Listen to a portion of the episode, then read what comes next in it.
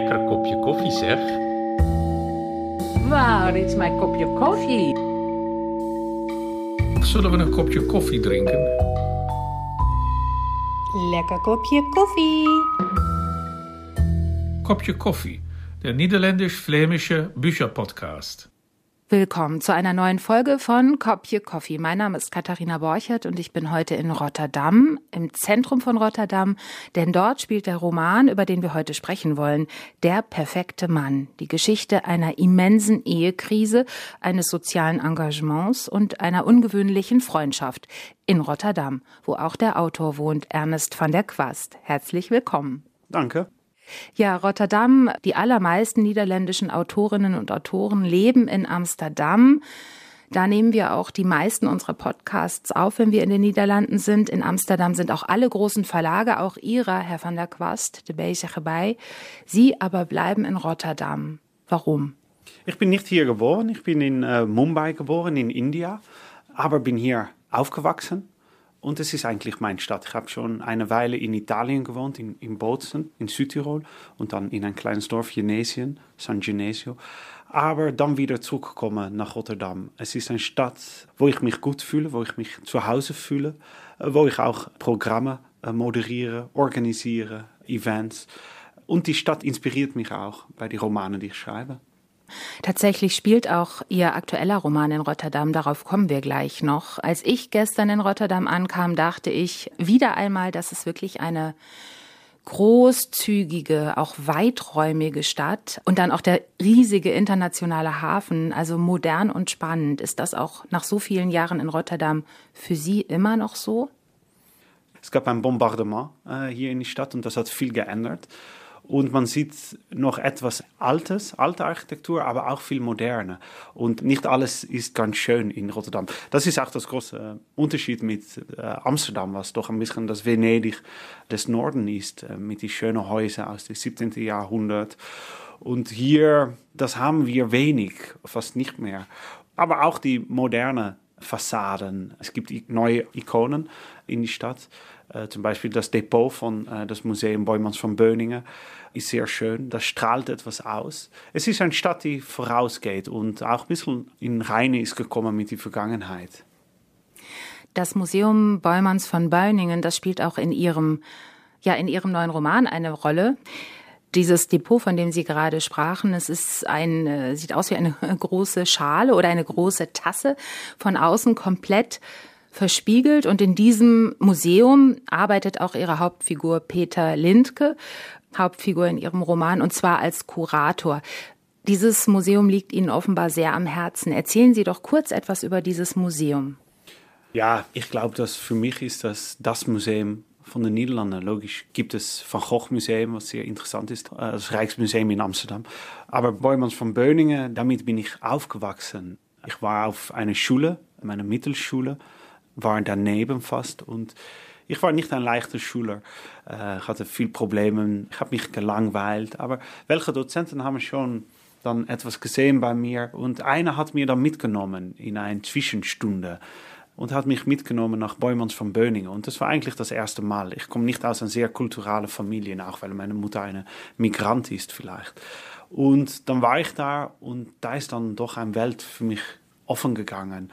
Man entdeckt immer etwas und die Kollektion von Beumans von Böningen ist sehr groß und es gibt äh, viele Strömungen. Impressionismus, aber auch Surrealismus ist sehr gut, sehr groß. Aber auch die alten Meister, Rembrandt. Und ein von den Bildern von Rembrandt ist das Bild, das er gemacht hat von seinem Sohn Titus. Und das hat mich sehr beeindruckt. Ja, tatsächlich spielt das äh, Bild äh, von Titus auch eine wichtige Rolle im Roman, wie überhaupt äh, diese Vater-Sohn-Thematik an mehreren Stellen aufscheint und sie das beleuchten anhand verschiedener Figuren.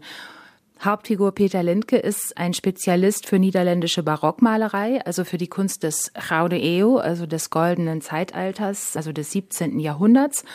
Er war 18 Jahre lang Kurator am Museum Bäumerns von Beuningen, aber dann wurde ein vermeintlich neuer Rembrandt entdeckt. Peter aber hat Einwände und glaubt nicht, dass das ein echter Rembrandt ist und sagt das auch im Fernsehen und das hat schwerwiegende Folgen für ihn, oder? Er wird gekündigt, ähm, weil Peter in das Buch zweifelt sehr und denkt, dass das Bild, was entdeckt ist in das Buch, ein Porträt von einem vielversprechenden jungen Mann.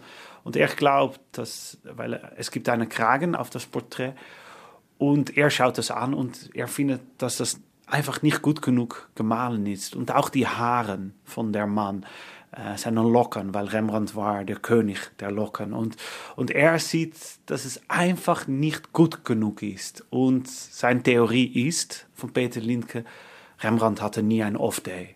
Er hat immer die Gabe gehabt, um, um mit seiner Meisterhand zu malen. Jedes Bild ist gut. Er hatte nie einen Off-Day, das heißt, er hatte nie einen Durchhänger. Er war immer auf äh, dem der Höhe seiner Kunst ne, und seines Könnens. Peter verliert jetzt äh, seinen Job, weil er das angezweifelt hat, eben, dass es ein echter Rembrandt ist. Und ähm, ja, ist nicht sein einziges Problem. Auch seine Ehe bröckelt und äh, das erleben wir schon gleich ganz zu Anfang des Romans. Da sitzt nämlich die ganze Familie Lindke im Auto und sie fahren auf der A12, die Rotterdam so touchiert. Sie halten kurz an, denn sie müssen tanken und dabei passiert etwas ziemlich Unglaubliches. Und äh, ja, das hören wir jetzt mal. Den, zuerst den Anfang des Romans auf Niederländisch, gelesen von Ernest van der Quast höchst selbst. Und äh, dann dasselbe und noch etwas mehr auf Deutsch. Vlak voor de schemering. Alles baden in een vervreemdend blauw licht. Aan de horizon hing een sluier van warme kleuren. Peter Lindke was uitgestapt en keek naar de uitgestrekte weilanden terwijl hij zijn auto vol tankte. Het groen van het gras werd voor zijn ogen opgeslokt. Als hij niet in het harde witte licht van het benzinestation had gestaan, maar in het malse gras vol klaver en boterbloemen, zou hij ook opgaan in het blauw. Een man alleen, die langzaam afdrijft. Hij dacht aan dikke penseelstreken, wit dat overgaat in roze, dat verschiet naar oranje en dan rood is, de einder die in brand staat. Al het andere, de bomen, de koeien, de kaarsrechte sloten, was in een saffieren schijnsel gehuld. In dit licht verdween alles, iedereen. Dankeschön, Ernest van der Quast. Ja, und das Ganze jetzt auf Deutsch, auch nochmal gelesen von Jan Jaroszek.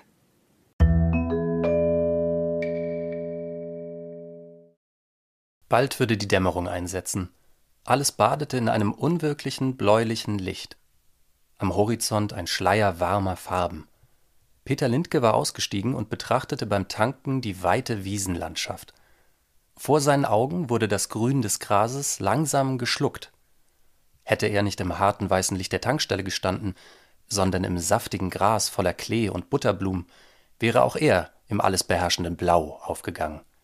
Ein einsamer Mann, der langsam davontreibt.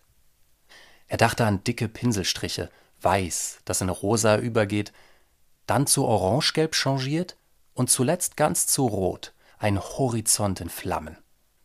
Alles andere, die Bäume, die Kühe, die schnurgeraden Gräben, war in einen saphirfarbenen Schimmer gehüllt. In diesem Licht verschwand alles, alles und jeder. Es hatte mit Staubteilchen und Wasserdampf in der Atmosphäre zu tun, aber auch mit der Wellenlänge der Farben. Während die Sonne hinter dem Horizont versank, verbreitete sich am Himmel das Blau, es streute und kroch in alles hinein, wie Tinte, als wolle die Natur dieses Bild einfangen und benutze dazu jedes Mittel, doch selbst das größte Himmelsgewölbe war nicht imstande, diesen bezaubernden Moment festzuhalten. Das Dunkel fraß schon an den Dingen, als Peters Frau Keh an der Zapfsäule stand. Fassungslos schaute sie sich um, völlig perplex. Sie war kurz auf die Toilette gegangen, hatte sich die Hände gewaschen und war dann zurückgekommen, um zu erkennen, dass ihre Familie sich in Luft aufgelöst hatte. Einfach weg. Kein Auto, kein Mann, keine Kinder. Nur der Betrag auf der Zähleruhr erinnerte noch an sie, das heißt an ihren Mann. 83 Euro, 2 Cent. Nie konnte Peter etwas genau machen, richtig, perfekt. Ihre Hände tasteten in ihren Taschen, sie fluchte. Ihr Handy lag noch im Auto. Zwei Kilometer entfernt fuhr jetzt ein Ford Focus auf der Autobahn zurück in die Stadt, wo die Lindkes seit kurzem in einem sozial gemischten Quartier ein Reihenhaus bewohnten. Ein chancenreiches Viertel, wie das im Planersprech der Stadtverwaltung hieß. Neubau in traditionellem Baustil inmitten von Sozialwohnungen aus den 80er Jahren.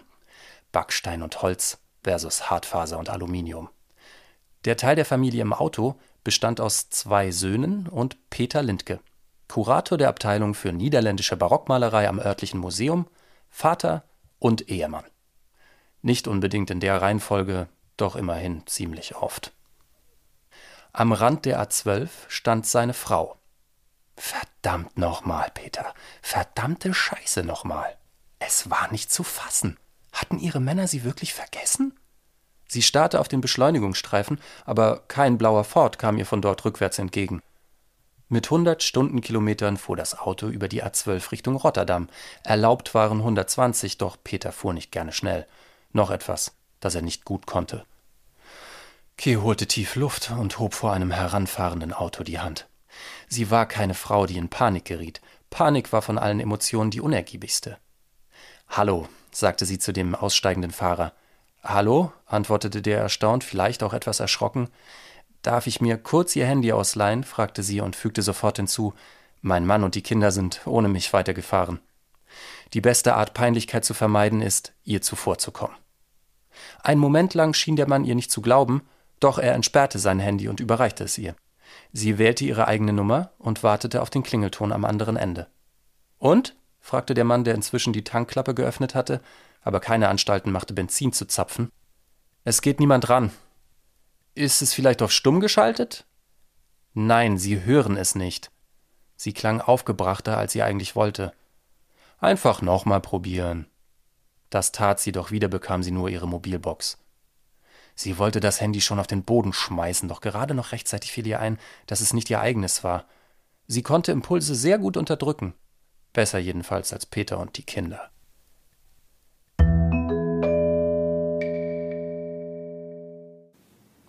Ja, Vater Peter und die beiden Söhne, die hinten im Auto sitzen und an irgendwelchen Gadgets rumspielen, haben die Mutter an der Tankstelle vergessen. Ist das wirklich denkbar? Haben Sie so eine Geschichte schon mal gehört? Ja, ja, das ist passiert. Das war ein Zeitungsartikel, ganz klein, dass ein äh, Mann, seine Frau war vergessen am Tankstelle. Und dann habe ich mich gedacht, ist das überhaupt möglich? Dass man, dass man geht tanken, dass man einsteigt und dass man nicht bemerkt, dass dein Partner nicht mehr neben dich sitzt und auch weiterfährst und weiterfährst. Aber im Buch ruft sie dann an und die Kinder reagieren einfach, die heben das Telefon auf und, äh, ah, und geben auch das Telefon am Vater. Papa, hier ist Mama. Und, und keiner reagiert eigentlich schockiert oder, oder so. Und ich wollte zeigen, dass sie in einer Ehekrise sind, aber auch in einer Krise auf seiner Arbeit. Das das Bild von Rembrandt, dass er irgendwo auch in, fast in einem Burnout ist, dass, dass er so damit beschäftigt ist, dass er sich so Sorgen macht um vielleicht seine Arbeit, was er kann sagen, was er nicht kann sagen und, und dass das alles zusammenkommt in diesem Auto und dass er dann seine Frau lässt stehen. Deswegen beginnt der Roman wahrscheinlich auch mit ähm, einer sehr malerischen Passage, wie wir das gerade äh, gehört haben. Genau. Peter denkt in Farben und äh, in Zeichentechniken, wenn er so um sich herumschaut. Was für ein Problem haben Peter und Kay eigentlich miteinander? Ich glaube, sie können einander nicht mehr finden dass das das große Problem ist, dass, dass sie junge Kinder haben, was auch ein großes Problem ist, äh, weil man wird gelebt, äh, man hat fast keine Zeit mehr für sich selbst und auch nicht füreinander dann. Und dann wächst man auseinander. Und ich glaube, dass das passiert. Und sie versuchen schon weiterzukommen. Sie sind gerade umgezogen in ein neues Viertel in Rotterdam. Aber es sind so viele Spannungen. Und eigentlich, ja, die Spannungen draußen sind auch die Spannungen drinnen. Es ist nicht ein Buch nur über eine Ehekrise, aber auch über eine Gesellschaft, die in einer Krise ist. Das stimmt. Also der Wohnort von äh, Peter und Kay ist sehr wichtig. Ähm, sie leben in einem sogenannten gemischten, also sozial gemischten Quartier. Sie haben da ein Reihenhaus äh, gekauft, äh, für das aber wiederum Sozialbauwohnungen abgerissen wurden. Was ist das für eine Siedlung? Ähm, Rotterdam ist eine Stadt in Entwicklung, wie ich, wie ich vorher gesagt habe. Und man sieht, dass bestimmte Viertel, dass zu viel Sozialwohnungen sind und die Politiker wollen das ändern, weil sie sagen eigentlich, ja, das funktioniert nicht. Wir brauchen auch starke Schulter, um Leuten zu inspirieren, zu helfen. Und das ist eigentlich, was passiert ist in das Viertel, wo Peter und Kay hineingezogen sind. Das waren viele Sozialwohnungen und da ist ein Teil abgerissen. Und jetzt gibt es eine Mischung zwischen alt und neu, zwischen reich und arm und das soll funktionieren. Aber in Realität gibt es nur Spannungen oder gibt es viele Spannungen. Da geht das Buch wirklich über Konfrontationen äh, in die Welt von Kunst, im Ehe, aber auch, wo man wohnt. Ja, Sie stellen auch die Frage nach dem öffentlichen Raum, also mhm. wer den öffentlichen Raum nutzt ähm, und wie nutzt und ob alle ihn nutzen. Wem sie gehört. Wem sie gehört auch. Genau, wem er gehört. Der Abriss von Sozialbauwohnungen, der Neubau von neuen Einfamilienhäusern, Reihenhäusern, das ist einerseits geplante Gentrifizierung, durch die Stadt geplante Gentrifizierung, andererseits der Versuch, gegen Ghettoisierung vorzugehen. Ne?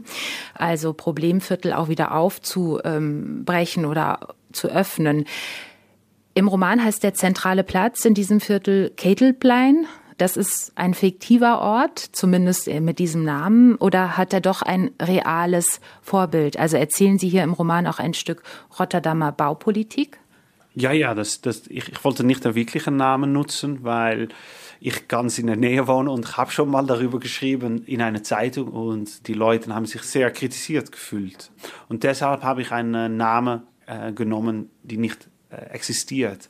Aber es ist ganz nah bei, wo ich wohne es gibt neue Einwohner und alte Einwohner dann. Und die neuen Einwohner, sie sind ziemlich links auch und tun biologisch einkaufen und sie meinen alles gut. Aber sie sind sehr, fast, fast autistisch. Ähm, die Wohnungen sind alles gut, sie haben Putzfrauen und so weiter. Aber das verlangen sie auch von den Außenseiten, von dem öffentlichen Raum. Und, aber da, wie kann man das kontrollieren? Wie machbar ist das alles und wie enttäuscht ist man, wenn es nicht passiert und wenn man sich enttäuscht, was tust du dann? Gehst du dann nicht mehr teilnehmen? Äh, gehst du weniger draußen? Geht man die Konfrontation an? Das ist alles, was passiert im Buch. Es klingt sehr schwer, aber ich habe auch versucht, mit viel Humor zu beschreiben, was passiert, wenn alt und neu, reich und arm sich begegnet und welche Probleme und auch die Argumenten von beiden äh, zu hören. Ja, ich fand, äh, dass Ihr Buch wirklich auch ein Stück äh, mitgeschriebene Wirklichkeit ist, also fast ein historischer Roman aus der Zukunft betrachtet, anhand dessen man die aktuellen Diskussionen sehr gut nochmal nachvollziehen kann. In diesem Viertel geht es dann ganz praktisch zum Beispiel um Lärm in der Nacht während des Ramadan, also wo viele äh, Muslime dann draußen sind in der Nacht und die anderen aber schlafen wollen. Es geht um Hundescheiße, die rumliegt und, und so die üblichen Streitereien. Sie selbst ähm, haben schon gesagt, Ihre Mutter kommt aus Indien, Ihr Vater ist Niederländer. Gehören Sie denn zu den einen oder zu den anderen? Sie selbst, zu den, zu den eher weißen Niederländern im Reihenhaus oder zu den Migranten im Block? Ich stelle mich die Frage eigentlich nie, aber ich glaube mehr in die Reihenhausen, äh, die weißen Niederländer, obwohl ich nicht weiß bin, aber schon von der Quastheise studiert habe und so weiter. Es ist aber schon, dass ich einfacher Kontakt lege dass, dass ich mich auch wohlfühle, wo weniger weiße Leute sind oder wo viel mehr Leute mit Farbe, ich weiß nicht, wie sagt man das? Uh, colored people? Ja. ja. Und da fühle ich mich auch wohl. Sie schreiben auf Niederländisch. Arbeiten Sie auch zu Hause? Also bei sich ähm, zu Hause in der Wohnung oder haben Sie ein Büro, in das Sie auch fahren oder wie? Wie machen Sie das? So, arbeiten Sie draußen im Café? Nicht im Café oder nicht oft. Manchmal schreibe ich in ein Café, aber ich habe einen Arbeitsplatz in die Stadt, wo ich meine Romane schreibe. Und das ist auch, wenn ich zu Hause bin, dann gehe ich doch lieber ein bisschen die Zeitung lesen, vielleicht die Wäsche noch drehen oder so etwas. Und dann hat man wirklich eine Stelle, wo man nur vor ein Buch hingeht. Ich habe auch noch einen anderen Arbeitsplatz, wo ich wie Programmmacher arbeite. Ich bin Hauptredakteur von einer von ein Talkshow, von einem Literaturprogramm und da muss man auch äh, Mitarbeiter Aufträge geben oder, oder checken Deadlines. Aber das mache ich dann nur am Morgen früh, das Schreiben äh, von einem Roman und das ist immer gut eigentlich. Mhm. Und unser Podcast heißt ja Cop Your Coffee. Trinken Sie auch gerne Kaffee, vielleicht auch zur Arbeit, um fit zu sein, um wach zu sein oder gerade nicht? Sie sind auch Marathonläufer. Vielleicht verträgt sich das auch nicht mit Sport?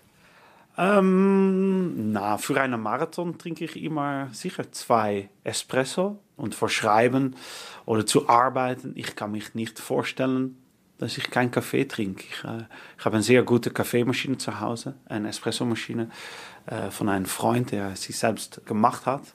Und da mache ich sehr gute Kaffee und mit Bohnen, die ich immer irgendwo anders kaufe und dann einstelle mit meinem Grinder. Und das ist ein Ritual, aber auch, weil ich es brauche. Äh, ich bin manchmal auf Reise und dann, wenn man in einem Land ist, wo keine Kaffeekultur ist, das finde ich sehr schwierig, weil man dann ohne Kaffee ist. Ich habe mal ein, eine ganze Woche auf einem Boot äh, bin ich gewesen und da gab es überhaupt keine Kaffeemaschine.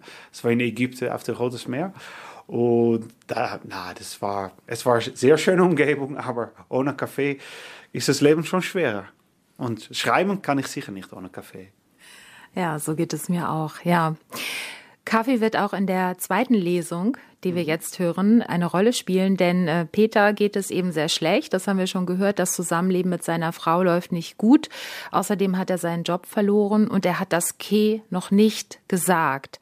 Morgens macht er sich nach wie vor sein Stullenpaket. Er verlässt das Haus, kommt aber kurz darauf zurück. Seine Frau ist Illustratorin und äh, daher auch bei der Arbeit, also nicht zu Hause. Und er verbringt dann den Tag quasi heimlich zu Hause. Schon am Dienstag aber kommt jemand herein, den er nicht erwartet hat. Und das hören wir jetzt nochmal von Jan Jaroszek.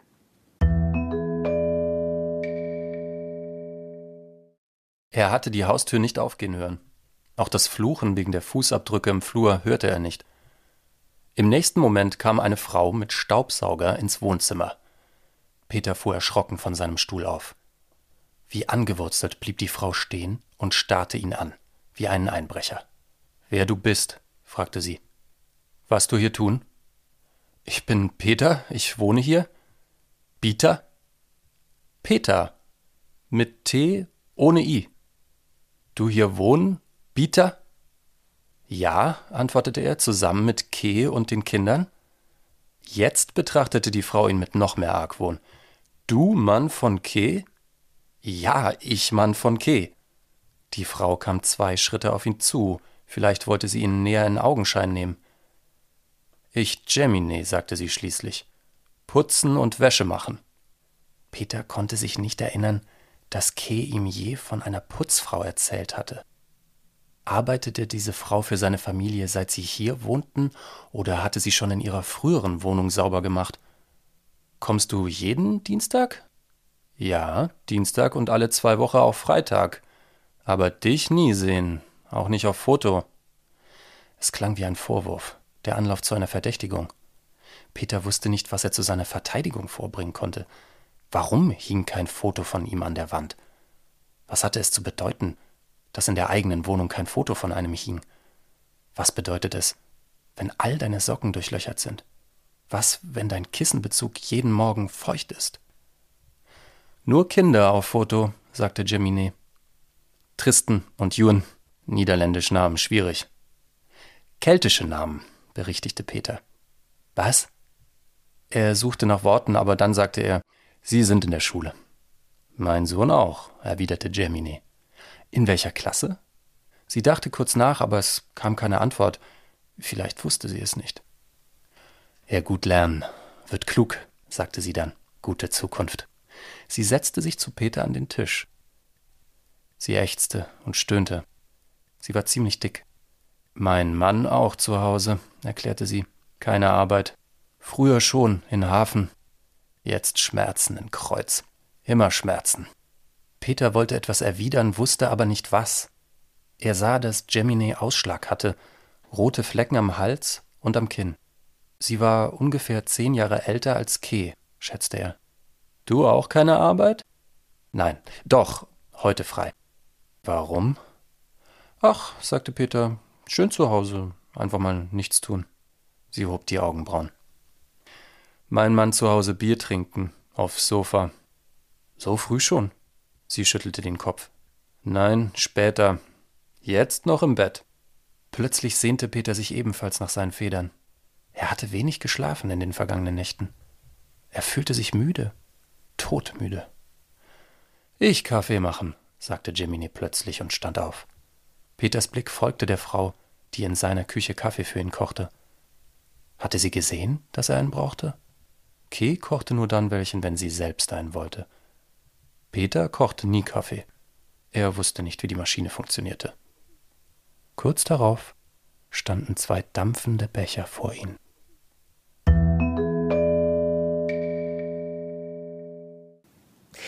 Ja, mit äh, diesem dampfenden Kaffee beginnt für Peter quasi ein neuer Lebensabschnitt. Ähm, er spricht mit Jemine, der Putzfrau, und er erfährt, dass sie Schulden hat und äh, dass sie die Briefe von den Ämtern nicht versteht. Und äh, aufgrund von Mahn- und Strafgebühren werden ihre Schulden dabei immer größer. Peter schaut sich die Briefe dann an und bringt vieles für Jemine in Ordnung. Er engagiert sich richtig. Warum macht er das? Ich glaube, weil er keinen Job hat er ist gekündigt und er sieht jemand, die vor ihm äh, das Haus putzt, womit er Kaffee trinkt. Und vielleicht bedeutet sie ihm auch etwas. Und es ist auch, wenn man, wenn man nur arbeitet, wie Peter, wie viele Leute, und man verliert seinen Job, was ist da noch übrig? Welche Identität hat man da noch? Und ich glaube auch, dass es mit Sinngebung zu tun hat. Und das klingt sehr katholisch vielleicht, aber, aber doch in dieses Buch spielt das eine Rolle und er, er fühlt sich glücklich, um jemand anders zu helfen. Und das ist auch etwas Schönes und, und es kostet ihm so wenig eigentlich. Und Jamine macht wirklich Schritte voraus. Und ja, für ihr ist es gut, aber für ihn ist es genauso gut. In einer schwierigen Situation, wo er seine Arbeit verloren hat, wo seine Frau nicht mehr mit ihm schlaft. Das braucht er. Und nach einer Weile bringt Jemine noch einen anderen jungen Migranten mit, der heißt Elias. Das ist ein Teenager marokkanischer Herkunft, wie es ja viele in den Niederlanden gibt. Ähm, und auch er hat Schulden und auch er kommt mit den Briefen vom Amt nicht zurecht. Er war auch schon mal im Knast und auch ihm hilft Peter und da entsteht dann so etwas wie einerseits eine Freundschaft, eine ungewöhnliche, vielleicht auch ein bisschen ein Vater-Sohn-Verhältnis. Der Junge heißt Ilias und das ist auch der Originaltitel des Romans im Niederländischen. Ne? Also nicht der perfekte Mann wie auf Deutsch, sondern Ilias. Warum heißt dieser Junge ausgerechnet Ilias? Man denkt dabei ja gleich an äh, Homers Epos über den Trojanischen Krieg. Mhm. Mm, ich glaube, Ilias finde ich ein sehr schöner Name. Und später habe ich dann auch im Buch da etwas mitgetan, dass ich verweise nach Homer. Aber dass, dass er Ilias geht helfen. Äh, er hat gerade das Gefühl gehabt, ich kann jemand helfen. Er hat Jamine geholfen.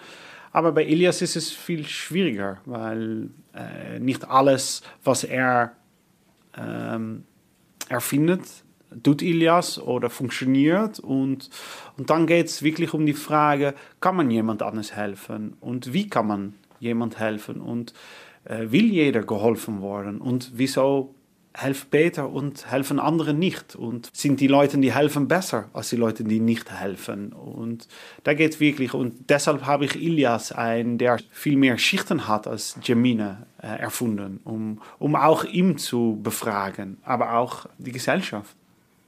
Das stimmt. Ich habe auch diese vielen Fragen mitgelesen und fühlte mich auch direkt angesprochen, weil das ist ein Roman, der die Leser ganz besonders unmittelbar anspricht. Ich finde auch, er hat so ein bisschen was äh, Aktivistisches.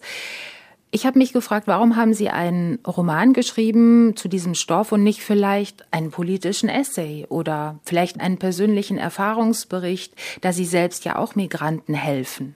Mm, ich weiß nicht, ob ich Migranten helfe, aber äh, weil, weil und ob ich Ilias einen Migranten würde nennen. Ich bin selbst, bin ich selbst ein Migrant, weil ich in Indien geboren bin, vielleicht zehn Tage oder 20 Tage äh, gewohnt habe. Äh, und er ist hier geboren, Ilias, ist hier aufgewachsen. Ich würde ihm keine Migranten nennen. Er ist eine Jugendliche und wir haben viele Jugendliche mit Problemen. Seine Eltern sind da nicht immer für ihn gewesen, äh, Schwierigkeiten, Armut und so weiter. Das sind für einen Teil Migrantenprobleme. Und er hilft ihm, versucht ihm zu helfen. Und wieso ich kein Pamphlet wollte schreiben? Ich glaube, das Buch hat ein bisschen eine Echo von einem Pamphlet. Aber ich glaube, wenn man zu viel Moral oder zu viel dann wird es nicht funktionieren. Ich möchte lieber, dass die Leser selbst nachdenkt über diese Frage und und auch vielleicht mit Antworten. Schriftsteller geben keine Antworten über Fragen.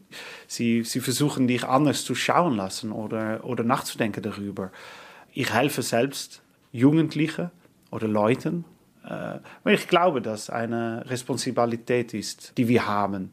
Ich habe es gut, aber andere haben es weniger gut. Und möchte ich dann schon wieder ein neues iPhone kaufen oder nochmal in Urlaub fahren oder kann man auch denken, so wichtig ist das nicht und kann ich auch etwas anderes tun, weil es kostet Zeit, manchmal Geld, weil man, man auch versucht zu helfen mit kleinen Problemen und davor gibt es manchmal 70 oder 80 Euro oder heute habe ich 159 Euro bezahlt an einen Anwalt für einen Jungen. Das ist ein eigener Beitrag, den man muss zahlen, aber die haben das Geld nicht. Aber um weiterzukommen, ist dann das Leichteste, um das selbst zu zahlen. Und, und ich kann das.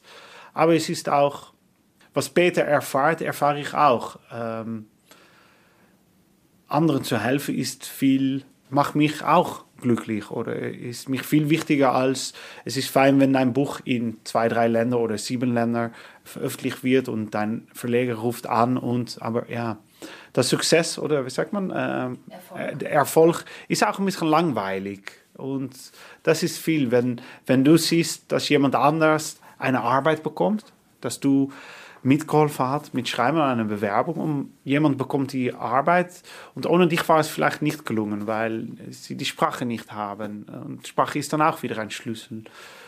Und ich finde es, ja, ich finde mein Le eigenes Leben ein bisschen langweilig geworden. Und vielleicht gilt das auch für Peter und dass man schon die Erforderung, wie sagt man, Herausforderung wiederfindet und dass das, äh, ja, und wir haben mit ein, ich bin nicht der Einzige, wir haben eine Stiftung gegründet und wir sind jetzt mit 500 fast, die anderen Jugendlichen helfen und das sind immer noch zu wenig. Das sind die Rotterdamse Dauers, mhm. die äh, Rotterdamer Macher könnte man übersetzen. Die erwähnen Sie im Nachwort zu Ihrem Buch. Ja, wir führen dieses Gespräch kurz nachdem äh, die PVV, die Partei für die Freiheit ähm, von Geert Wilders bei den Parlamentswahlen in den Niederlanden, also das sind die Wahlen zur zweiten Kammer, knapp 24 Prozent der Stimmen erhalten hat, landesweit und damit stärkste Kraft wurde. Wilders ist nun bekannt dafür, nicht nur EU-feindlich oder kritisch zu sein, auch sehr islamfeindlich und mindestens kritisch. Und äh, das finden offenbar viele Niederländer gut. Das ist genau das Gegenprogramm zu dem, was Sie in Ihrem Buch schreiben und uns eigentlich auch allen ans Herz legen, nämlich sich füreinander zu öffnen und mal miteinander zu reden. Ja, wie sehen Sie die Situation augenblicklich in den Niederlanden und was denken Sie über diesen Sieg? Ich mache mich sehr große Sorgen, weil 24 Prozent ist sehr viel. Man kann das vielleicht vergleichen mit Trump in die US. Aber hat er die Leuten geholfen, die es weniger gut haben, die auf ihn gewählt haben? Mm, und Wilders, er sagt, ich möchte für den Middleman, der Middle Class, ich möchte da für ihnen sein. Äh, es sind zu viele Ausländer, sagt er, äh, und die nehmen die Jobs und so weiter. Viele Leute haben Probleme. Die Inflation ist hoch, die Kosten nehmen zu, auch die Energiepreise. Viele Familien können schwieriger und schwieriger das alles zahlen und ihren Bestehen, ihren Bestand, ja, ihr, ihr Sein, Überleben. Das ja, wird immer schwieriger und das ist auch ein Thema von Geert Wilders, aber ob er das kann lösen, er ist nur böse. Äh, ich sehe eigentlich wenig Ideen und für mich fängt es schon an, miteinander treffen, einander sehen, einander hören, äh, anstatt nur Angst zu haben vor der anderen es ist auch eine sehr altmodische Idee, dass man jetzt zurück kann gehen in die Zeit, in, nach ein Niederlande, wo Rembrandt vielleicht gelebt hatte und äh, wo wir andere Länder nur leer gemacht haben und selbstreich geworden. Und wenn man, wenn man schaut, wie viel die Migranten in den Niederlanden, aber auch in Deutschland und anderen Ländern bedeuten für ein Land, äh, wenn man hier geht schauen auf eine Baustelle, weil es gibt zu wenig Wohnungen in den Niederlanden. Aber wer baut die neuen Wohnungen? Das sind die Migranten. Ich glaube, äh, ja, ich weiß nicht, ob ich ein Gespräch möchte mit Geert Wilders. Er ist milder geworden hä, nach draußen und ist vielleicht deshalb so groß geworden. Aber ich misstraue ihm und habe wirklich Angst, dass er immer rechtser, radikaler wird, wie er immer war eigentlich. Miteinander sprechen, das ist auch der Punkt in Ihrem Roman. Ich habe Ihren Roman ja auch so etwas wie eine Art große Paartherapie gelesen. Also da geht es zunächst um die Paartherapie mhm. zwischen äh, Peter und Kay, die ähm, zum Psychologen gehen, um ihre Ehe zu retten. Und ähm, ich dachte, damit geben Sie geradezu ein Beispiel ab für das Vorhaben des ganzen Buches, nämlich Einheimische und Zuwanderer zusammenzubringen. Und ich habe Ihren Roman tatsächlich auch als eine nationale Paartherapie gelesen. Was denken Sie? Ja, das, das, äh, ich glaube, dass, dass es eine Ehekrise gibt in den Niederlanden, äh, dass viele gegeneinander stehen und dass Leute sich nicht mehr finden. Und dann ist es sehr schwierig, um Probleme zu lösen, weil immer bleibt einer dastehen und der andere findet das und man macht keinen Schritt zueinander. Und das ist viel wichtiger, dass wir wieder Schritte zueinander stellen. Und, und das ist das Viertel schon. Das, irgendwo ist das ein interessantes Experiment, dass man Häuser wegreist und neue Bewohner was passiert dann? Aber was braucht man, um es erfolgreich zu machen? Das weiß ich auch nicht, aber ich hoffe, dass die Leser da Gedanken über bekommt. Ganz bestimmt. Und das ganz sicherlich auch nach der Lektüre Ihres Romans, der heißt Der perfekte Mann. Übersetzt hat ihn Rainer Kersten aus dem Niederländischen und erschienen ist er im Verlag BTB. Ernest van der Quast, vielen Dank für dieses Gespräch. Danke, schönen Tag in Rotterdam. Und wenn Sie Lust haben, weitere Folgen von Kopje Coffee zu hören, dann abonnieren Sie unseren Podcast doch einfach. Das geht über alle üblichen Podcast-Plattformen. Zuletzt sprachen wir zum Beispiel mit Amaryllis de Chiese und Jab Robben mit Peter Terin und Matthijs Dehn. Alles außer flach. Das sind unsere Gespräche, na klar. Und das ist auch das Motto des niederländisch-flämischen Gastlandauftritts auf der Leipziger Buchmesse 2024. Es gibt dazu auch schon eine eigene Website mit vielen Literaturinfos. Schauen Sie doch mal rein. Alles außer flach.de. Kopje Coffee. Der niederländisch-flämische Bücherpodcast. Ein Projekt der niederländischen Botschaft in Berlin und der Niederländischen Stiftung für Literatur in Amsterdam. In Kooperation mit Flanders Literature Antwerpen und der Vertretung von Flandern. Die Folge mit Ernest van der Quast wurde produziert von Artefakt Kulturkonzepte im Auftrag der Niederländischen Botschaft Berlin 2023. Moderation Katharina Borchardt. Textlesung Jan Jaroschek.